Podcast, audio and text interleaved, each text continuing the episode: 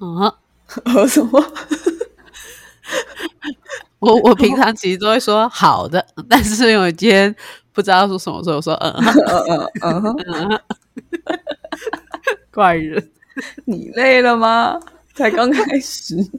没有，因为我要先 align 我们已经开始录音了，但是我又不想讲好的，所以我会讲嗯可是我没有啊，我会看那个，它上面有写三二一啊，我会看。哦，因为我是要确保你听得到我声音，就是我们连线是 OK 的哦，原来是这样子。真不愧是负责剪辑的。不然你以为我以前都在前面鬼吼鬼叫是不是？对啊，我想说这什么奇怪的开始，但是我都在听到你的 好的之后之后开始，好的，嗯哼还不错哎。嗯哼，很怪欸。等一下，今天我们这一集已经花了五十四秒在讨论这个嗯哼，已经很多人转台，还蛮不错，就是很呼应今天的主题。为什么？可能我就是负责拉低那个智商排行。哦，今天要讲智商排行，我我觉得这篇新闻很有趣，靠谣，那我第一次爆粗口在节目里面，确实，咖啡。两个两个。Oh my god！好，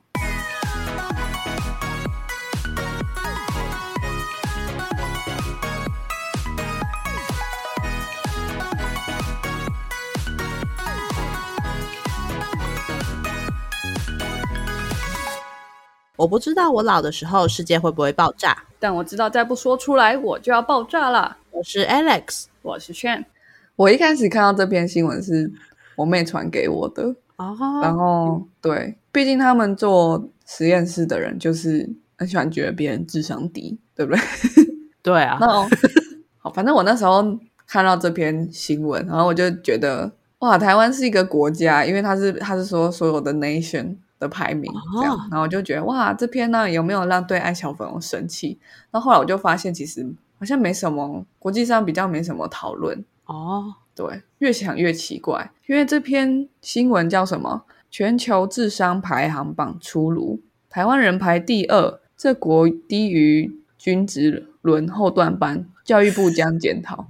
你这样念标题，大家会觉得台湾人不是排第二，是排倒数第二。这很难念，好不好？你念念看。全国智商排行榜出炉，台湾人排第二，这国低于均值，沦为后段班，教育部将检讨。哪里难？好啦好啦，了不起哦。去买个指南针吧。哦，好，OK。反正 anyway，那反正就是这篇新闻出来的时候，我就我就真的点进去看，然后反正它的它主要的在讲内容就是有一个组织叫世界人口众数，是 World 嗯 Population Review，、就是一个听起来不知道在干嘛组织的，对吧？这你要种树什么什么鬼？什么你要说什么？对啊，好，反正数据来源是这样，就很像是学者指出之类的。今年他的一个报告，他他做了一个研究报告，那他去比全球所有的国家里面谁的智商最高，然后排从第一名排到最后一名这样。然后根据他的报告排名的话，第一名是日本，然后第二名是台湾，第三名是新加坡，再来是香港、中国、南韩。哇，Asian 呢？这个智商考试是考数学吗？他说他的嗯，这个研究方法主要是根据一个学者叫 Richard Lin，还有一个叫呃 Gregory Becker 的人的写的一个著作，叫做《各国智商：The Intelligence of Nations 》。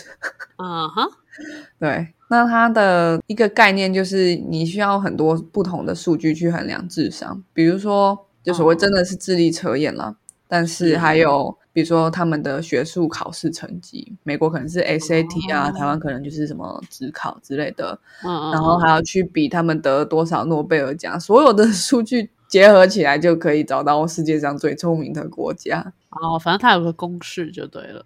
对，就是他会拿很多东西当 matrix，然后可能加权了什么微博这样。对，哦，然后最低的就是菲律宾。没有啦哎，，菲律宾不是最低的，菲律宾应该算是东南亚最整个亚洲最低的啦。那那时候好像是这样子，这样是它差不多在中间啦。一百一十九个国家里面排一百一十一，然后倒数第三名的国家是狮子山、赖比瑞亚还有尼泊尔。尼泊尔的话是去年最低，尼泊尔哎，想不到是。最低。如果说是狮子山跟赖比瑞亚，可能还可以有点想象，可是尼泊尔有点难去想象。那这个，反正他这个研究数据前面有先讲说，哦，他是根据一本书里面的各种呃衡量智智力的，对对对的方法去找出来这些数据，然后去做一个评比嘛。那结果因为这个报告的释出，菲律宾其实有比较多的讨论，可以在网络上看到他们的电视台啊，然后他们的报纸都有在讨论说，哎，菲律宾怎么会这么低？然后。哦，甚至菲律宾的卫生部长还要出来呃发表他的意见，他觉得营养不良是导致平均智商比较低的关键因素。然后还有教育部的发言人，他也说，就是教育单位要通盘检讨，确保学生的学习和营养是到位的。反正就是因为这篇文章出现了，那就变成你会看到比较比较那些开发中国家，他们就开始自检讨自己，然后智商低好像变成一个很大的问题，然后大家去开始想说，诶，这个问题背后的原因是什么？嗯，可是我觉得台湾的新闻一个不好的地方是，这些报告跟学者专家他们的背景跟他们数据的有效性，或是他们整个论述这个研究报告怎么去论述，或是框架出一个问题意识，他们都没有去做任何的研究，他就只是说，哎，谁谁谁说了什么东西，然后下一个这样的标题，全球智商排行榜出炉。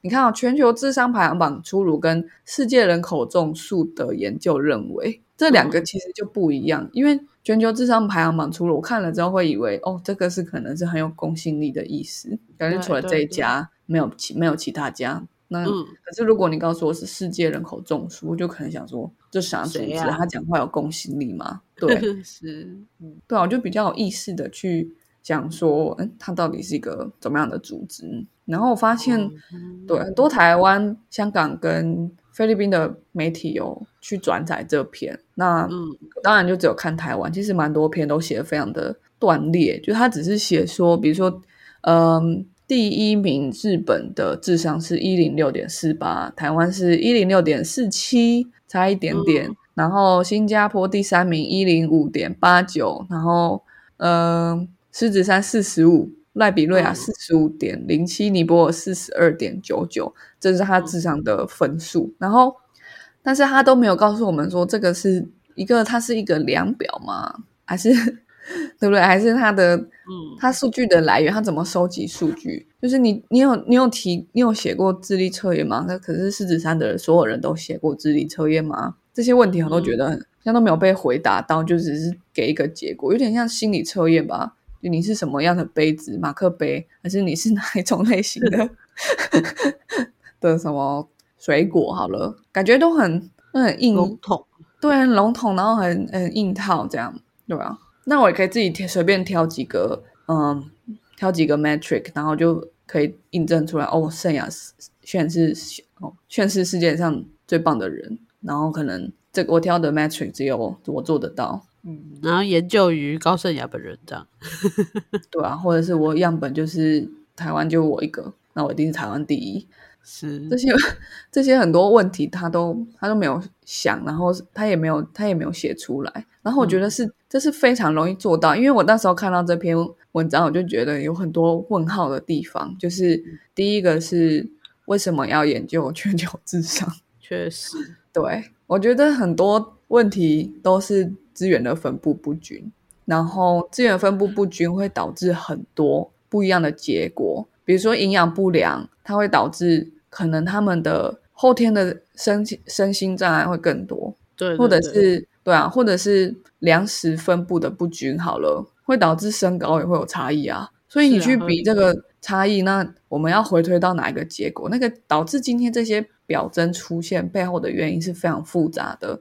可是你只是比一个表征，好像对我们去理解这世界分布不均的问题一点帮助都没有。的确是，对，所以这是我第一个看到这篇文章的时候觉得很问号的地方。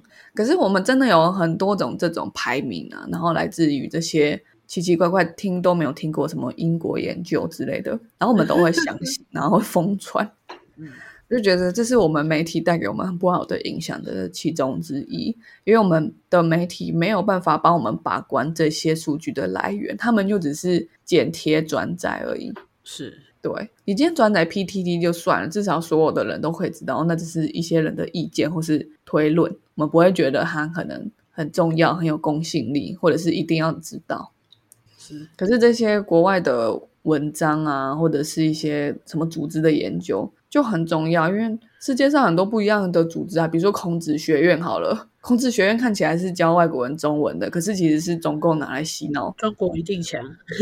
的一个方法，洗或甚至监视当地的中国人。可是，如果我觉得想到一个很有趣的点，假如说他今天说，哎，全球智商，然后第一名是中国，我觉得如果今天台湾人看到这篇新闻，大家就会去查，哦就会觉得是这样。对，很有趣吧？对，然后第一名是日本的时候也很怪。你说到这个，我其实有想到，我那时候有想到第三个问题，就是为什么？怎么可能全部的前五名全部都是东亚国家，不是亚洲哦，是东亚？而且他把台湾跟香港都放一起排，诶嗯呃，台湾后面是呃新加坡好了，新加坡后面是嗯香港跟中国。对他来说，nation 到底是什么？我觉得 怎么可能不被中共打？就香港不是 nation，至少是连香港人都会承认的。对，那你把台湾放 nation 还可以理解的，可是香港跟中国分开，我就觉得，然后而且还全部都是这些东亚的地区，我就觉得它是一个，它我我猜想这个组织它不是亚洲人的组织，因为在亚洲根本没有什么相关的报道或是他们的报告，我去看他们的官网，其实就是美国的一个智库的感觉。其实的确是有一个这个感觉，所以我刚才一开始问你说这一份智力测验是数学吗？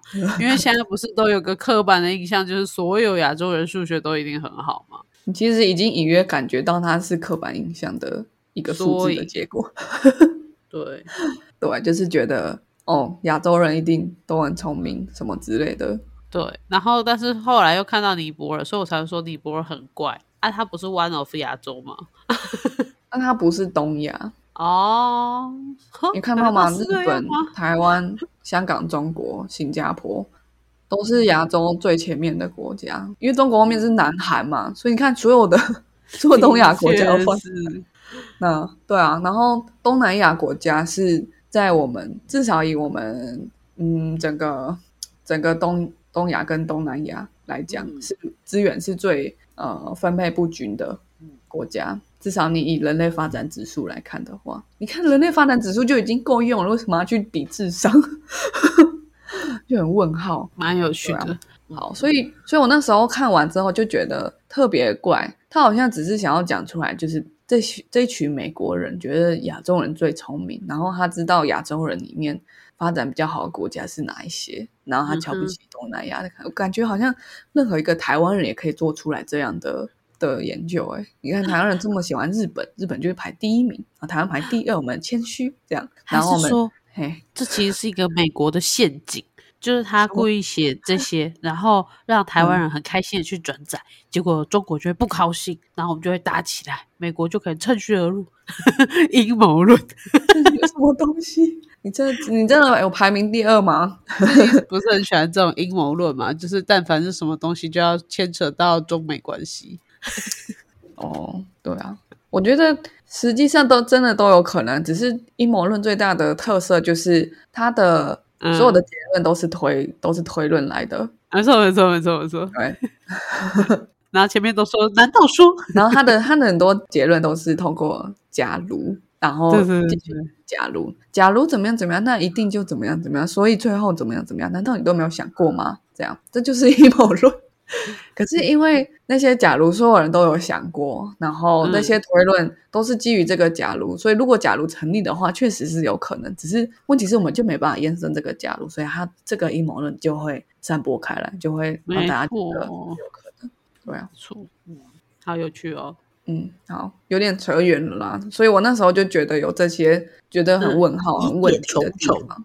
对，然后其实超容易查，因为我那时候把这篇新闻大概浏览一下各个各家媒体，然后就再次的感到失望，就觉得哈，怎么每一家媒体都写的那么破碎，然后就只是把那篇报告的有提到台湾地方翻译成中文而已，他甚至没有去看一下 他的抽样啊，他的统计方法，他他有没有哪一些国家根本拿不到资料啊之类的，嗯，完全没有，或者是这个组织在做什么，然后林恩这个 Richard Lin 这个学者到底是谁，都完全谁没有介绍，对啊，他就觉得这篇新闻到底是大家要干嘛，对吧、然后我就我就直接 Google 一下，好，那这个根据这个人的研究嘛，那 Rich- Richard Lin 是谁？这个人超有问题的，好不好？那我看完之后就觉得，哇，根本就验证了我所有那时候想到的问题。怎么样？怎么样？这个人超有问题，他的他有维基百科页面，然后嗯维基百科的页面的第一段就介绍这个人，因为他支持 white supremacy，就是白人至上主义，然后他支持哦。性别歧视 sexism，所以他失去了他在一个大学心理学系名誉教授的名誉退休教授的头衔，他是一个如此有争议的人。嗯。对，那他还有哪一些更加的争议呢？就是，嗯、他是研究心理学的嘛，嗯。可是他也他自称哦，他不还不是别人给他冠的名号，他就是嗯。out and proud 的讲说，哦，我就是一个科学是种族主义者 （scientific racism）。嗯哼，对他的，反正他意思是什么？就是他认为人的智力跟人种之间是有关联的，而且那个关联是由基因来决定的。嗯所以人种之间的基因差异竟然决定我们智力的差异，这是他的他觉得很科学的地方。然后还好你刚刚有讲到阴谋论，不然现在大家应该都很容易被带着走。嗯 什么？然后除了他，他除了觉得智力跟种族有关系之外，他也觉得智力跟性别有关系。哦，完了，要生气了。哦，对，那呃，彼此之间到底有没有关系？你确实可以去研究，只是我一我一直都觉得，就是你今天会对什么事情提出什么样的问题，基本上就已经很包含了你对哪一件事情有偏见。但是当然不不妨去研究一下，发现你的假说跟你的结论之间的关联性不存在啊，或者是发现别人只要稍微改一下你的研究方法，就会得到完全不一样的结论。你就会发现，哦，其实我的假说是根据我的 bias 而得出的。这在学术研究里面、科学研究里面是常见的事情。我觉得，尤其是偏人文科学的、社会科学的东西。哦，对我讲一下有个例子好了。之前在上女性主义人类学的时候，就有一个呃，有个教授他就他就说，就是人类学刚开始出现的时候，嗯哼，然后人类学家就得出一个结论，就他们那时候还没有什么 DNA 的检验方法，嗯那他们就把人的骨头啊、大骨头跟小骨头分开来研究。那他们的得出来的研究就是，哦，男生他们去狩猎，然后女生他们去采集，这是我们从他们的遗骸里面发现的不同程度的损伤，或者是不同嗯。关节部位的磨损得出来的。那这是因为他们一开始就假设男主外女主内，所以他们会特别的去把这些骨头做分类，然后得出这样的结论嘛，听起来都非常的合理。可是呢，过了十几二十年之后，DNA 检验的技术出现了，是。那结果最让人惊讶的地方就是大骨头跟小骨头分别是属于男人跟女人的，哦哦，所以那个比较粗的腿骨可能是一个大妈的，那个比较细的腿骨可能也是一个纤细的男士的腿骨。那他们因为认为体格是跟性别有很直接关系的，所以他就直接觉得大骨头是男人的，女小骨头是女人的，然后得出了男人狩猎、女人采集的结论。嗯，对。结果其实实际上，呃，我们还是猩猩猴子的时候，应该不是男人狩猎、女人采集，应该是壮的人去狩猎，瘦一点人去采集。所以应该说，所有大骨头都去采集，小骨头都在家里。对，这听起来合理多了吧？可是我们今天只要有这个 bias，我们就会被他引导，会被他误导。嗯哼，所以，即使我们所有的研究方法都是科学方法，我们一开始提问题的时候有那个 bias 的存在，我们就会得出一些很荒谬的 研究结论。这就是为什么我们去读一篇报道，尤其他是在只是在转述别人的研究的时候，去了解这个学者跟他的过去的所有的研究，至少了解一下他研究的主题跟他的他受到哪一些批评，或者是受到哪一些拥护。所以其实蛮多研究都是统计出来的方法。所以母数是什么？它怎么收集样本？这些其实都会对于研究结果有非常大的影响。嗯嗯，再举一个例子好了，比如说大家都很喜欢看大学的排名，可是你只要看到呃欧洲的体系的排名，所有前面学校都是欧洲学校；美国体系的排名，所有前面学校的都是美国学校。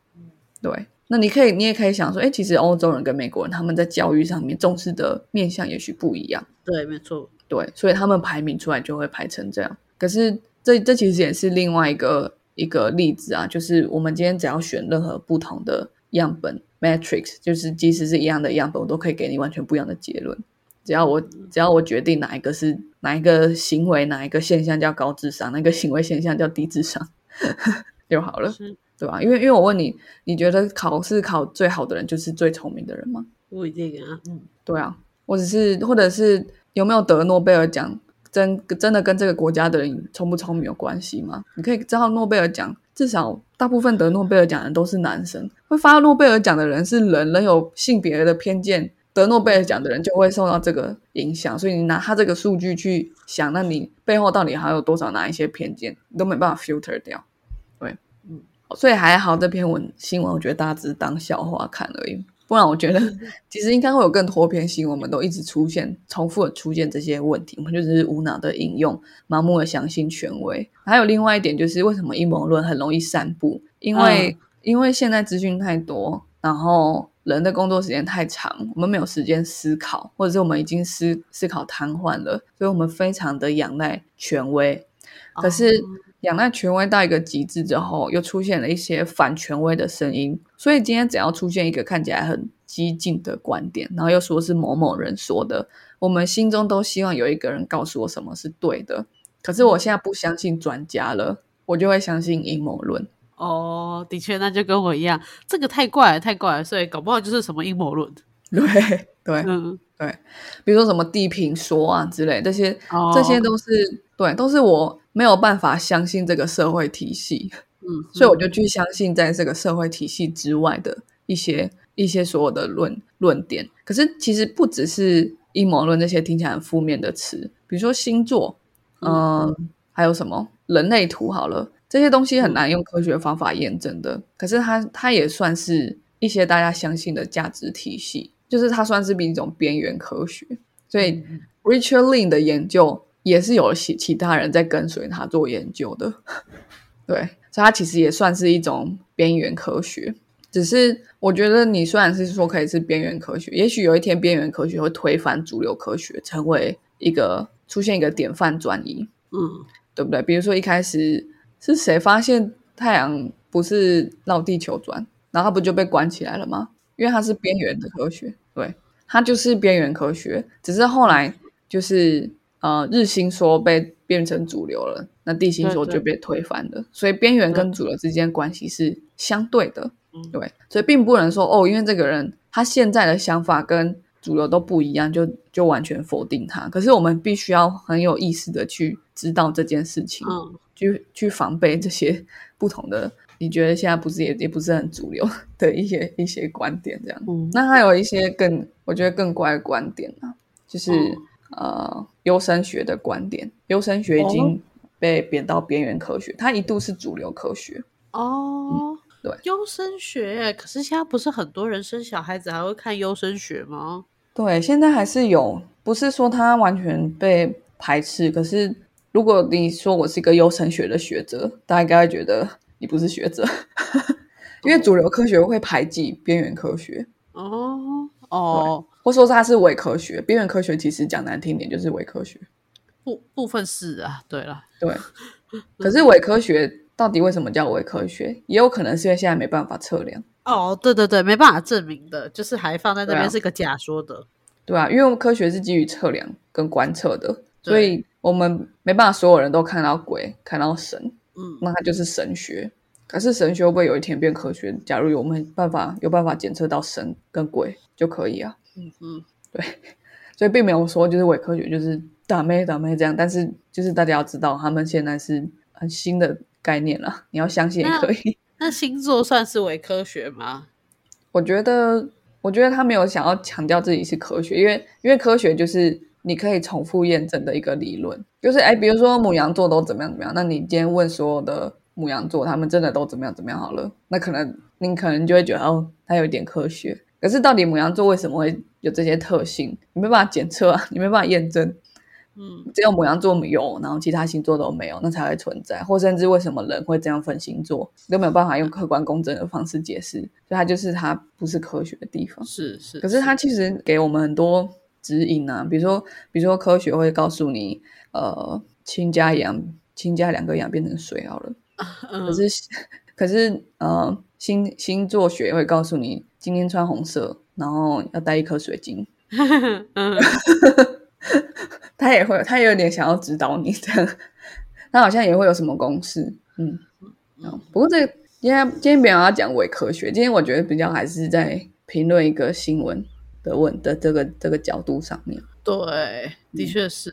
好，但我觉得伪科学蛮有趣的。哦，怎么说？对，因为就是因为只要提到科学，然后它有相关的理论啊、数据，我们都会觉得信以为真。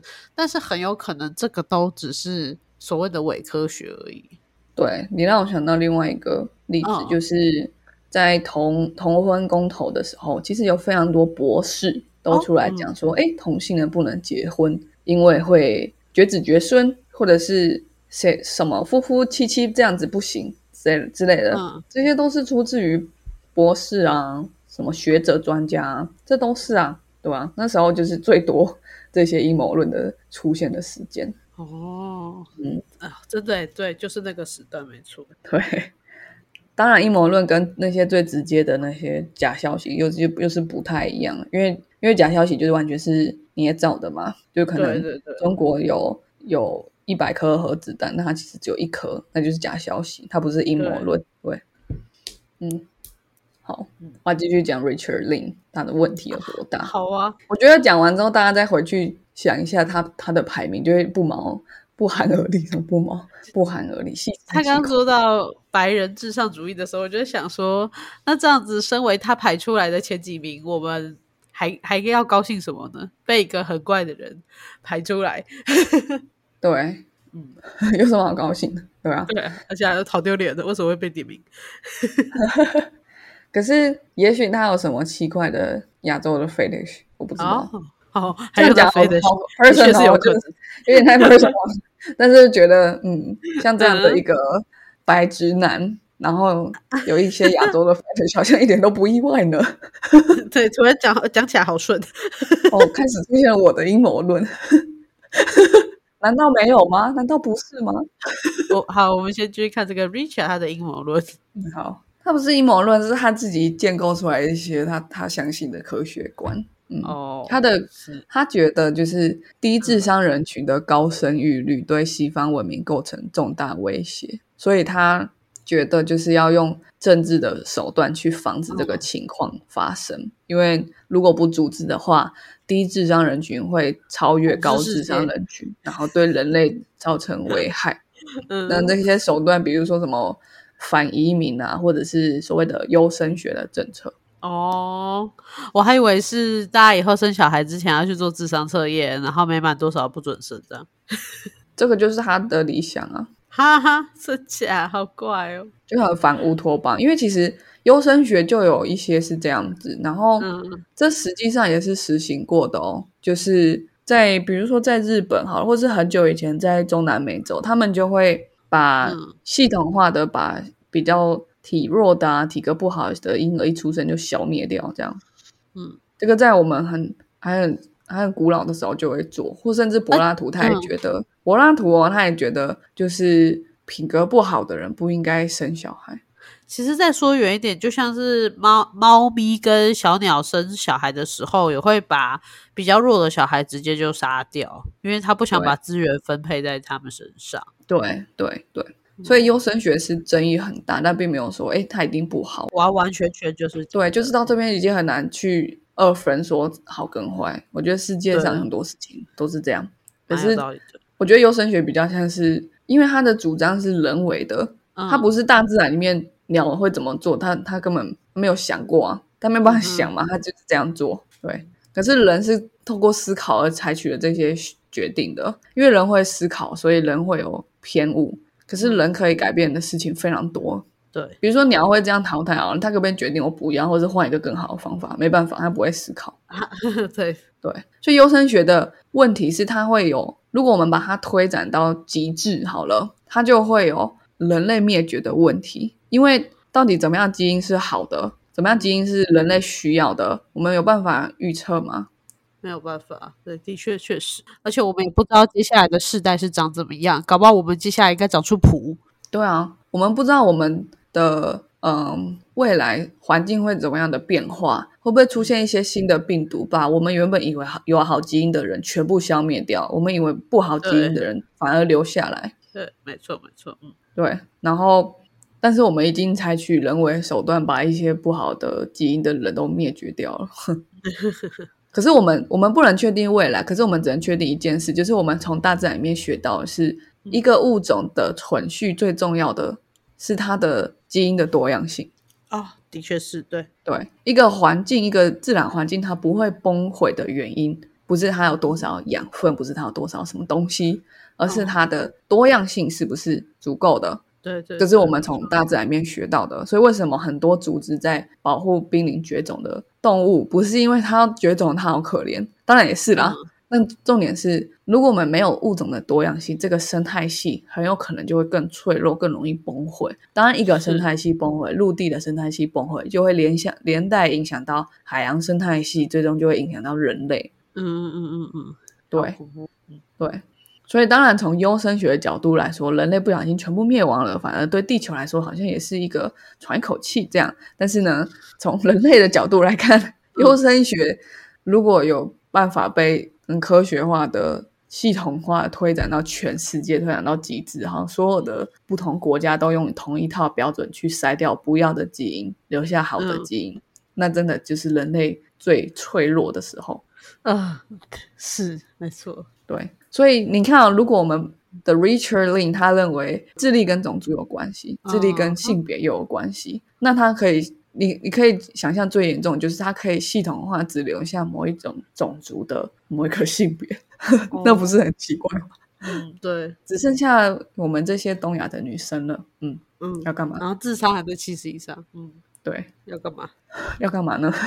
那剩下的呢？对啊，对啊，嗯嗯，可是他还真的很口出狂言。他说，人类必须让无能的社会走向困境，对未开发或开发中国家提供援助是一个错误，就像让恐龙这样的无能物种继续生存下去。他这样讲死，其实也是有他的道理啊。可是物种跟国家是完全不一样的分类耶，国家里面有很多不同的人诶。一个一个国家为什么会出现，根本是历史的一个很多偶然的结果，好不好？对对啊，对，你去看非洲的那些国家，根本就是因为那些殖民的殖民者突然消失了，然后他们他们也不管他们怎么乱切那些地界，跟跟他们的种族或自然环境完全没有关系，就是切一条直线，这也算是一个国家、欸。然后你要因为这个国家里面根本就没办法算是一一个一个群体的，根本大家不想要变成一个国家的这个地方，然后你要让它存在或消灭，这本身就是一个很奇怪的分类。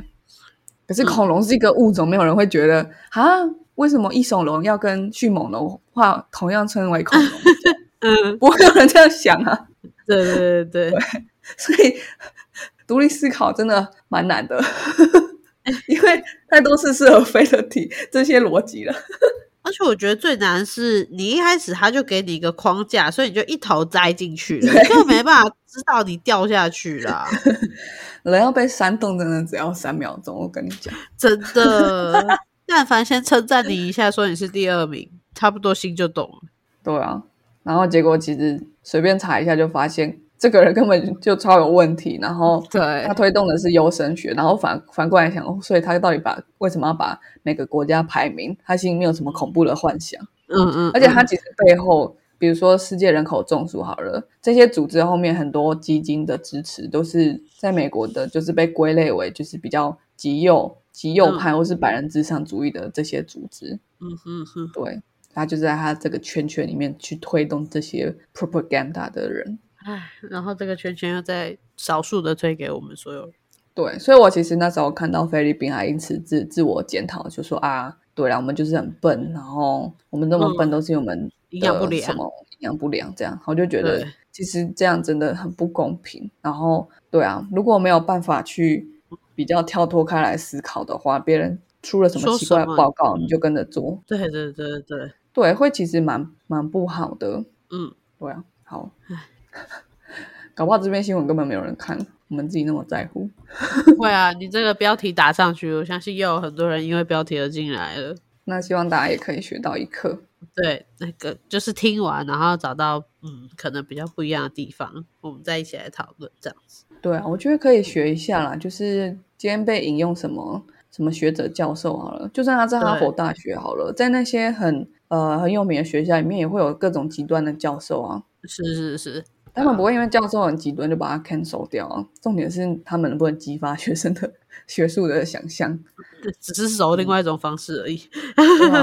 台大政治系里面也有统派的，也有独派的。对对对，我知道，嗯，对啊，也有反同的，也有挺同的对，但他们都是政治系。政治嗯系比较倾向于就是输诸于文字，社会系比较输诸于行动，也对，是蛮特别的。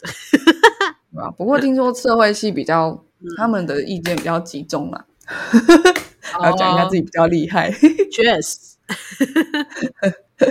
对啊，我我觉得在政治系里面，虽然虽然没有很跟同学有什么交流，可是我觉得最有趣的就是大家都会讲自己的意见，哦，就他也没有他也没有在避讳我就是加入国民党青年军这样，对，或者是或者是也没有避讳说，哎，我就是去参加学运，然后我就去我就去参加时代力量，或者是、哦、我在我在学生会里面，可是我早就已经要决定要加入民进党，然后我现在又要动用这些 能量，就是都有，对。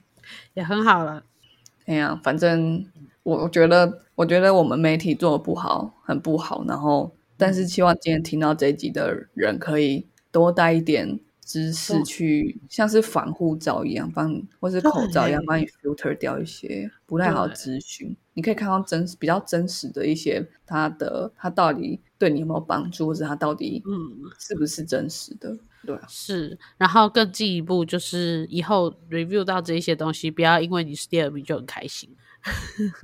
对啊，会相信这个的台湾人好像也没有排第二吧。确实，直接呛爆我妹。呃对啊，不知道妹妹是出于什么心态想要跟你分享。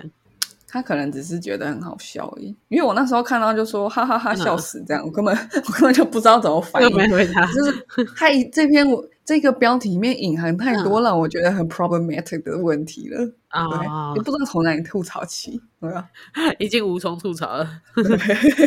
好。好啊，那希望今天做的这一集，就是大家应该也会透过这标题点点进来，就会发现我们在讲截然不同的东西。那也欢迎我们的听众朋友分享给你的朋友。好，那我们今天的 podcast 就到这里啊，我们下次再见喽，拜拜。拜拜。